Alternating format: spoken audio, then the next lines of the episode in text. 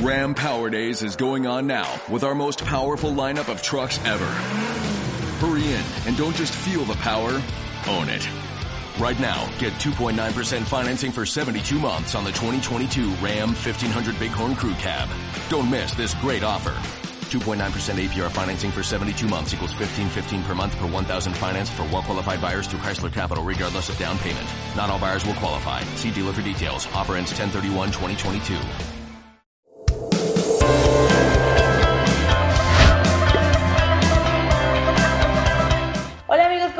Soy Gaby Y yo soy Poncho. y como cada semana nos vamos a terapear de finanzas. El día de hoy vamos a platicar de un tema que nos preguntan mucho, que es cómo comprar casa en pareja. ¿Cómo ves, Poncho? Pues nosotros ya pasamos por ese proceso un rato, hace un ratín ya, pero pues sí fue como toda una experiencia aprender cómo, pues cómo comprar y además cómo comprar involucrándote a ti, digamos, porque pues seguramente como hombre compraría un cuchitril todo feo y poco iluminado. Todos los hombres siempre. O sea, Exactamente. con que haya cuarto y baño ya. Exacto. No, muchachos, no. La primera cosa es que le hagan la lista a la muchacha, que si cocina grande, que si cuarto grande, que si closetzote, o sea, detalles importantes el closetzote. Exacto, exacto. O eso me refiero con que, con que es un proceso porque, digo, más allá del tema financiero, pues sí es, pues no sé cuál la palabra, pero, pero sí es platicar con tu pareja de esa famosa lista de, oye, Gaby, ¿qué vamos a querer? Y para que lo sepan, la petición principal de Gaby fue que haya estacionamiento, lo cual podría ser muy razonable, pero algo muy importante era que como es una señora, es una señora de las plantas y quería que a fuerza hubiera donde poner sus plantitas, entonces... Porque señora, y justamente si ustedes están viendo este video es porque seguramente ya llegaron a esa edad en la que ya te convertiste en tu tía. O sea, en tu tía la que quiere comprar casa, en tu tía la señora de las plantas, la de los gatos, como quieran, no, no es cierto. Pero sí pasa eso que, que hay etapas en la, en la relación en la que a lo mejor de inicio, pues cuando te vas presentándola, yo soy Gaby, no estás diciéndole, oye, vamos a comprar casa, pues no, o sea, hay un proceso de evolución en donde llega un momento en el que ya como relación también ya estás en momento de comprar una casa. Sí, que también creo que eso es muy importante. Digo, no vamos a platicar mucho a profundidad de ese tema, pero creo que sí tienes que analizar, pues justamente ese momento, ¿no? O sea, como que no aventarte como, como el gorras, como decía mi papá, ¿no? Este, o sea, no, no tan al aventón, porque pues es una decisión, eh, en lo personal considero que más importante o más fuerte que incluso casarte. O sea, vas a hacer un compromiso en los siguientes 10, 15, 20, y si lo sacan en Infonavit, 30 años 30 de tu años. vida. O sea... O sea, si en esos 30 te cae gordo tu pareja, ya valió. O sea, no, no ahorita les vamos a platicar por qué no valió o cómo es el ya valió, ¿no? Y pero, la- pero sí, no, no, no, no, tampoco es como mortal, ¿no? Y que- quería enfatizar mucho en este tema de, de que es muy importante la comunicación en pareja, porque digamos que algo muy importante a la hora de comprar una casa es que esté totalmente claro el tema financiero. Y eso como pareja siempre cuesta mucho trabajo, ¿no? El hecho de que, o sea, hay parejas que de verdad pasan 10 años y uno no sabe cuánto gana el otro, uno no sabe si tiene deudas el otro. Y para este proyecto, o sea, para todos, pero para en este proyecto en particular, es todavía más importante el hecho de que puedan hablar con su pareja acerca de cómo están las finanzas personales y cómo están las finanzas en pareja, porque a lo mejor esas las tienes más claras, pero de repente no, no, no sabes si tu pareja trae algunos problemillas ahí atrás. Sí, de hecho, eh, bueno, en nuestras asesorías, cuando se nos acercan y en pareja, eso pasa seguido, se nos acercan en pareja, este, pues, pues digamos que en este tema de compra, y pues como que hay un poco, un mucho a veces desconocimiento sobre qué va a pasar, cómo lo van a hacer, eh, qué quieren hacer, ¿no? O sea, me refiero a, a como que teóricamente ya lo platicaron, pero se nota que a la hora de la asesoría pues no han platicado de sus finanzas personales, entonces está muy cañón, bueno, no sé cuál sea tu experiencia, pero cuando nos toca la asesoría, porque es así como de, este, oigan, por cierto, este, sí sabías que él debía dinero, ¿verdad? Este, y es así como, ¿cómo? ¿Y en cuánto? ¿Ya sé cuánto? Es el Y- momento más incómodo para Es nosotros. horrible. Para ustedes más, ¿no? O sea, nosotros qué, ¿no? O sea, pero el enterarte que en ese momento tu pareja a lo mejor no tiene la capacidad para comprar casa, pues sí te va a llevar a, a retrasar el proyecto, ¿no? Sí, o que a lo mejor, eh, pues vamos, a lo mejor él financieramente hoy se siente en ese momento, ahorita vamos a platicar a detalle de eso, pero eh, hoy se siente bien financieramente y dice, hoy sí puedo, pero pues tiene algunos pecadillos atrás, ¿no? Y esos pecadillos atrás pues impiden que en ese momento sí se pueda realizar una compra, ¿no? Entonces, es importante... Este... Aquí sí va a aplicar la de, o sea, siempre que, que hablamos de, de, otras relaciones con nuestras parejas, aplican la de lo que no fue en tu año no hace daño, pero en este caso sí, las deudas atrás sí van a repercutir o sí podrían repercutir, aunque hayan sido muy atrás, sí van a repercutir en cómo eh, pueden sacar o no el crédito hipotecario.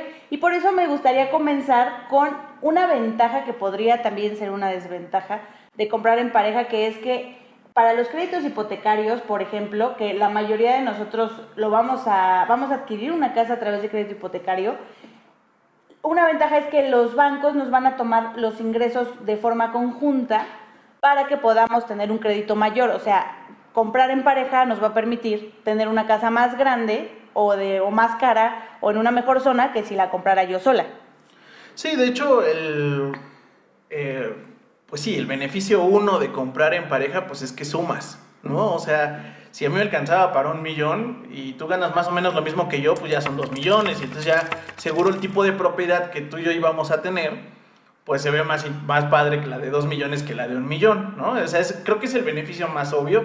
Y otro beneficio, en este igual es de sumar, ¿no? Pero el, el enganche, el famoso enganche, eh, que de todos modos vas a necesitar lana por la escrituración, por el enganche, los gastos varios de comprar, pues es mucho más padre tenerlo entre dos porque pues... Es más fácil ahorrar entre dos claro, que entre o sea, pues si te tocan a ti los notariales y a mí el, el enganche, pues ya, ya, ya hicimos en, en, en, frega la casa, o sea, es más... No, no, no, a mí me toca escoger la casa, que quede claro. a mí, no es cierto. Pero creo que sí es el, el beneficio más, más obvio, más natural. Y también para que sepan, eh, pueden juntar tal cual, además de la capacidad de crédito, subcuentas de la vivienda o cosas de ese tipo que son pequeños beneficios, eh, donde pues ya a la hora de hacerlo, pues está padre, ¿no? O sea... Sí, o sea, pues si tienen alguna prestación por parte de Infonavit o por parte de Fobiste que les va a sumar a tener ese, esa casa más rápido, las pueden juntar. Y aquí viene como una pregunta que de repente es muy común, porque la verdad es que ahora, y seguramente la mayoría de ustedes que nos están viendo, pues es muy común que a veces ni nos casemos, ¿no? O sea, que digas, pues yo ya vivo con mi pareja, para nosotros no es necesario casarnos. Y la buena noticia para ustedes es que hoy en día ya existen bancos con mente abierta que saben que nosotros ya vivimos en pecado con nuestras parejas.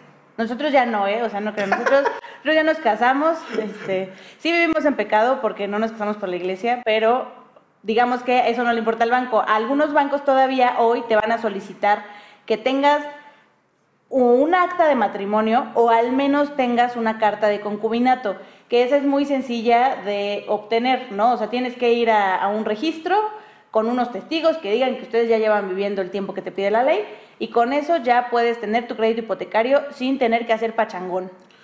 Pero eso es de acuerdo al banco, ¿eh? O sea, también sí. hay bancos que, que, sí, o sea, sí hay varios bancos que ya abrieron sus cabecitas, pero hay otros bancos este, que, que dicen, no, no, no, casi casi que, que si no lo vio Dios no es, no es matrimonio, ¿no? Entonces, sí chequen esa cosa porque no es tan obvio, por así decirlo, no sé cuál es la palabra, pero eh, no, no, es tan, tan fácil el tema de voy a cualquier banco y ese me acepta que no esté casado. O sea, hay que verificar. La verdad es que siempre las, la, la, recomendación es, eh, pues acérquense a un profesional, acérquense a nosotros, pregunten, oye, ¿y con quién? De acuerdo a su estatus civil, porque ese es el importante, evidentemente, ya, ya fuera de broma, este, pues podemos acercar el mejor banco, ¿no? El adecuado a ti. Hay unos que nada más con concubinato es suficiente. Y con muchos ya, ¿eh? O sea, tampoco crean que... O sea, hay algunos que... O sea, como que hay algunos que con acta de matrimonio, otros con acta de concubinato y otros así nada más por decir que es tu pareja. O sea, ni siquiera el acta de concubinato.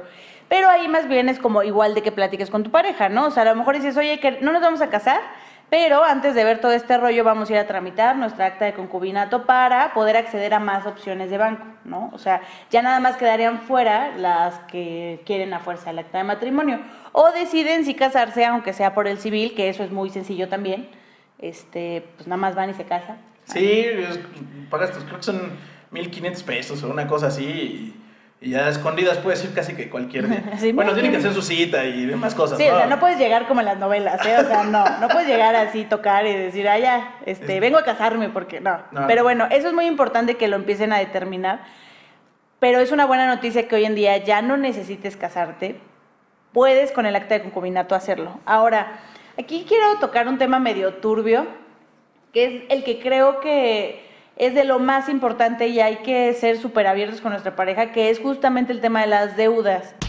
Y literal es prácticamente llegar con su buró de crédito y decirle, mi amor, estoy endeudado. Ah, o mi amor, tengo una mala calificación en el buro.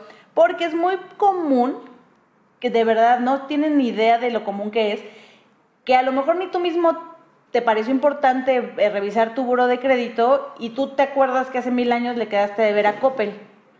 Y después de mil años, cuando quieres comprar casa, resulta que a la hora de correr el crédito te dicen, pues qué bonito que sean pareja, pero tu pareja tiene problemas en el buro. Si alguno de las dos tiene algún problema con su buro de crédito, tiene una mala calificación o presenta atrasos, ya no se va a poder generar un crédito mancomunado.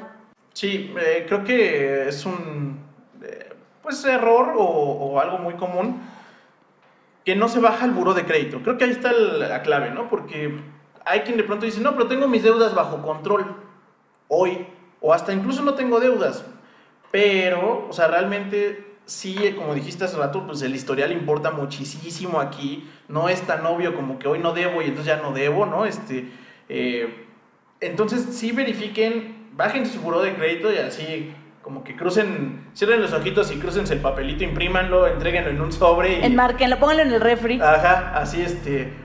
Pues no sé, o sea, como se sientan cómodos, siempre es incómodo hablar, lo hemos platicado en otros podcasts, este. Siempre es incómodo hablar de la, con la pareja de la lana y de mis deudas y todo, porque es como un nivel de, de desnudez, este, un poco, un poco raro, no es común, vamos, por así decirlo. Y sí es importante que lleguen a ese nivel, porque lo que sigue es un compromiso gigantesco.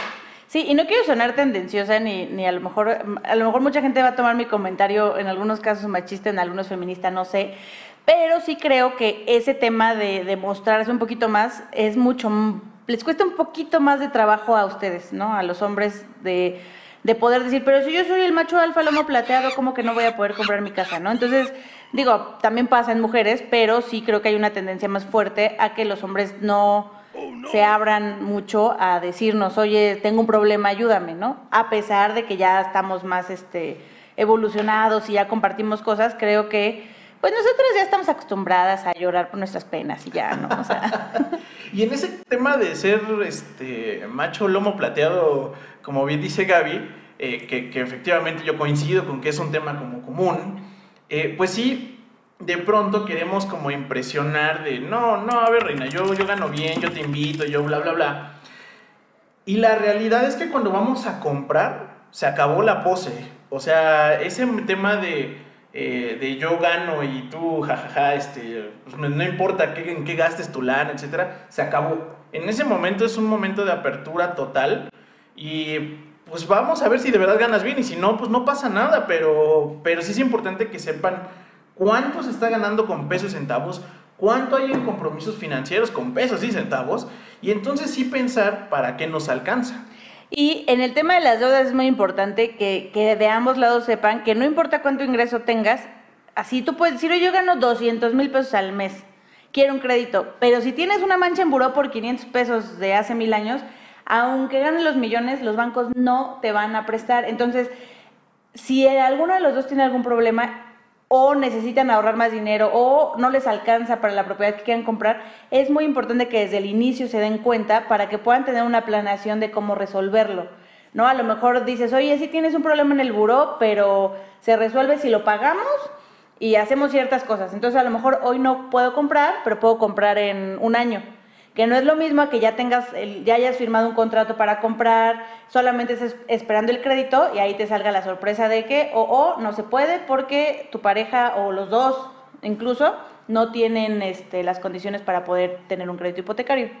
Sí, realmente eh, como, como que a lo mejor es un poco redundante, pero como que el tema es la apertura, ¿no? O sea, el tema es saber en qué estás gastando, cuánto has ganado, a quién le has debido, si todo está en orden. Y eso se llama buro de crédito y eso se llama apertura en tema de reci- quien tiene nómina, recibos de nómina, quien no tiene recibos pero es luchón como nosotros, pues también enseñar muy claro, mira, esto es lo que cae a mi cuenta, ¿no? Entonces, pues con eso puedes hacer las cuentitas y decir, ok, pues entonces, como para qué nos alcanza.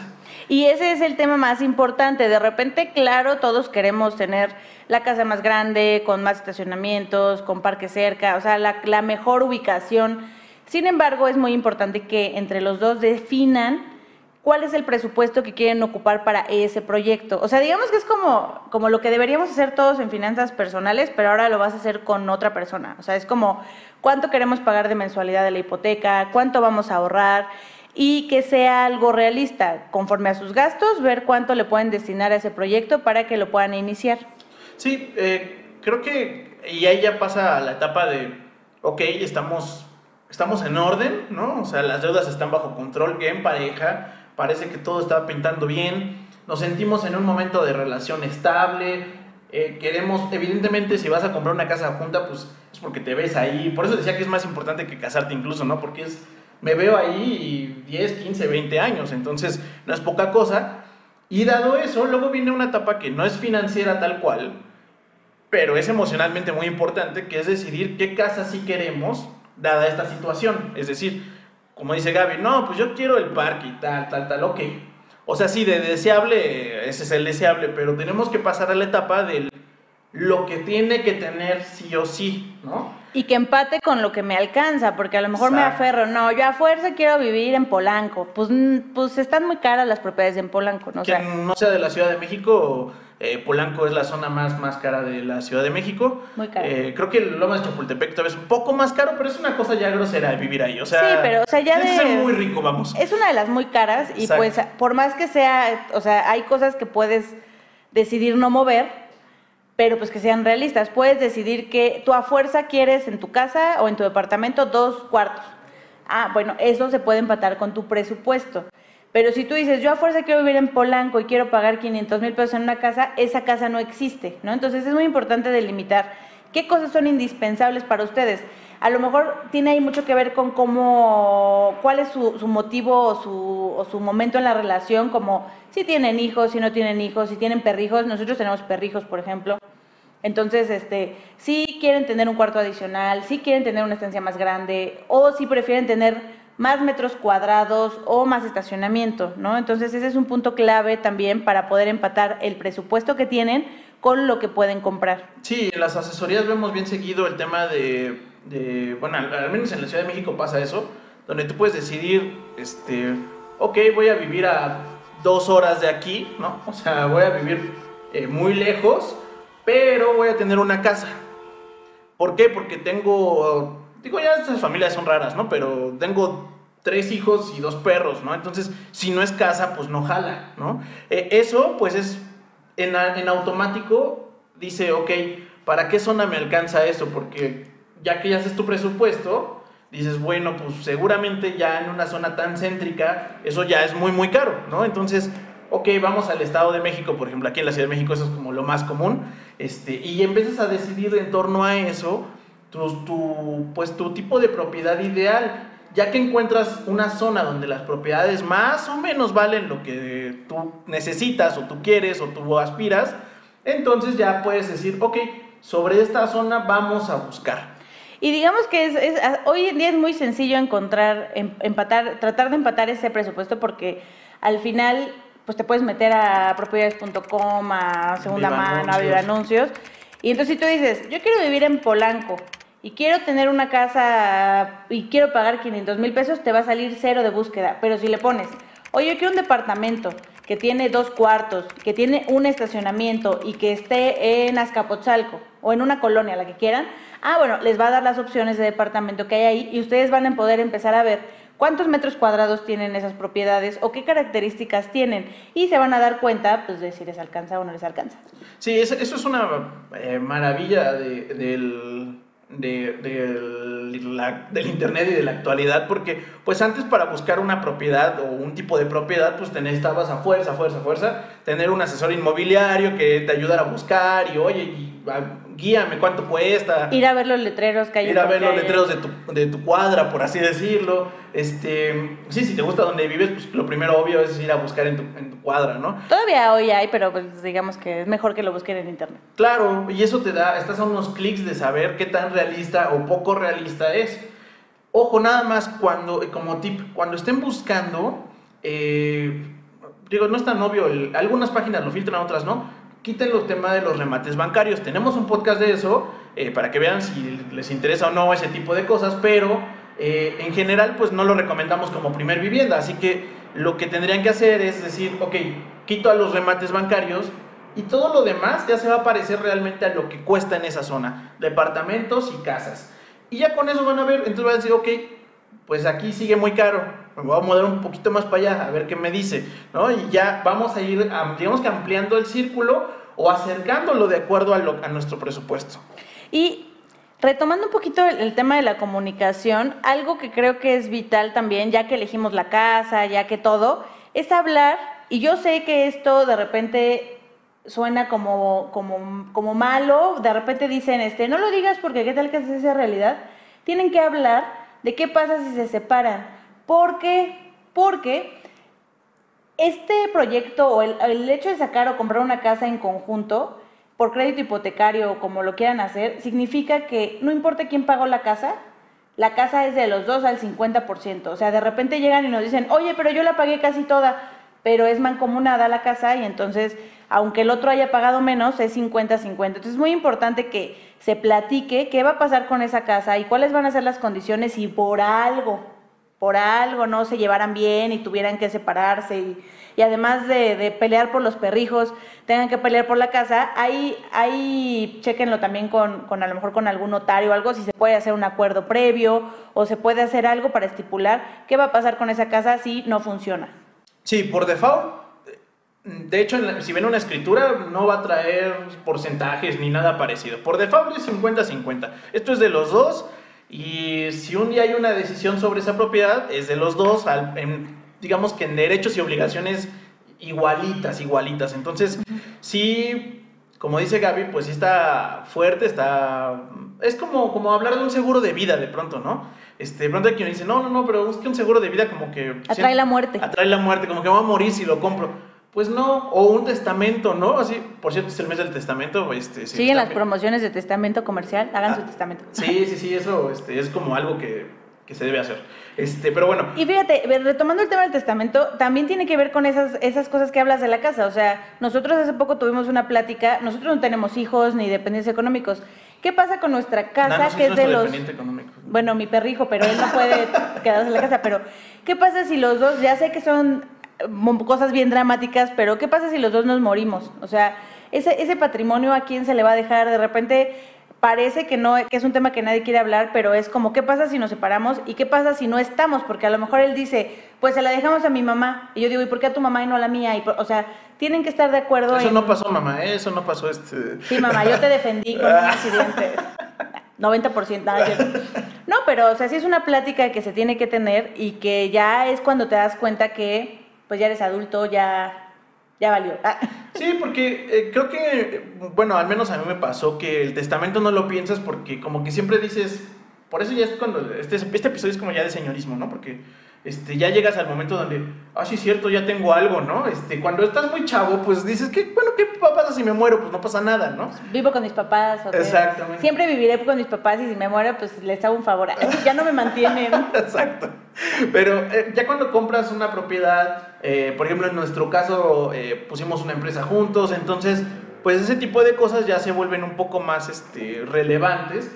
Y de pronto algo que, que parece como muy fácil de, ah, pues que se queda así, a lo mejor no es tan obvio, ¿no? O, por ejemplo, Gaby tiene muchas hermanas, yo nada más tengo una, entonces parecen pláticas obvias, pero no lo son, o sea, no, no es tan fácil decir, bueno, ¿y, cómo va a pasar eso? sí, además tú podrías decir, ah, pues a mí me cae mal una de tus hermanas y no me vale, ¿no? Y digo, pues a lo mejor son cosas que yo no sabía o que no era, o que en, en el día a día no es tan relevante, pero pues a la hora de decidir qué hacer con el patrimonio, pues sí.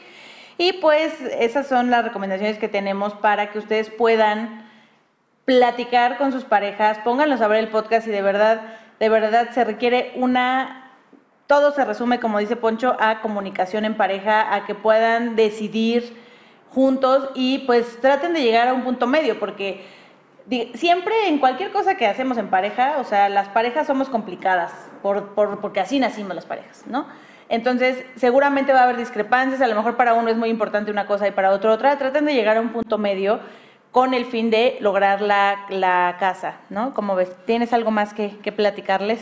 Mm, pues realmente, como dice Gaby, creo que el tema es comunicación, comunicación, comunicación. Eh, va a haber, y lo platicamos en su momento también en otro podcast, este, es un tema que a lo mejor no es necesariamente cómodo, no es el ideal, no es con lo que con lo que quieres empezar tu día, pero tampoco con lo que lo quieres terminar. Entonces nunca hay un buen momento para eso. Platíquenlo, eh, aunque sea incómodo, aunque esté bien, aunque esté mal su situación, a lo mejor de historial crediticio, a lo mejor de yo no quiero vivir en una casa tan lejos, etcétera. O hasta ahí, hay veces que nos llegan y dicen, es que yo quiero vivir en esa colonia porque está mi mamá cerca. Y el otro dice, pues sí, pero a mí me vale que tu mamá esté cerca. Claro, Pero ese tipo de cosas, como van a ser a, a 15, 20 años, si no están contentos, puede ser hasta causa de divorcio después. Entonces, tienen que tener súper claras cuáles van a ser esas condiciones, platicarlo todo lo que puedan, dedíquenle tiempo, no hay prisa. Eh, o sea, sí, no. Exactamente. sí, ¿no? sí, o sea, pero vamos, no es como que si no se resuelve hoy en la tarde, ya no, ¿no? Este, o sea, no, no dejen pasar mucho tiempo, pero pues no pasa nada si se teman un día, dos días para decidir pues cosas importantes o vitales, ¿no? Y como busquen ese momento para hablar con su pareja y también tengan la mente abierta y tengan mucha paciencia porque no es fácil tampoco que te diga tu pareja, ay, ¿qué crees? Estoy en el buro de crédito con mala calificación. Apóyenlos, vean el cómo sí y seguramente podrán tener una casa muy bonita y nos pueden invitar. Pues muchas gracias por, por escucharnos. Compartan el video para sus amigos que tengan parejas.